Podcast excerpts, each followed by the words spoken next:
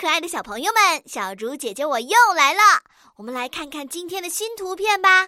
哦，是小竹姐姐很喜欢的安全警长拉布拉多。他摸着小兔子的头，似乎在说些什么呢？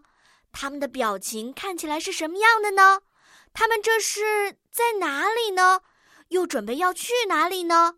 为了让故事更有趣，小竹姐姐要来增加难度了。亲爱的小朋友们，请在故事当中加入短句“我会保护自己”和短句“不要和陌生人说话”。小竹姐姐相信你们一定都已经准备好了。请先点击暂停播放按钮，然后到留言区发挥你们的想象力，给小竹姐姐讲一个有趣的故事吧。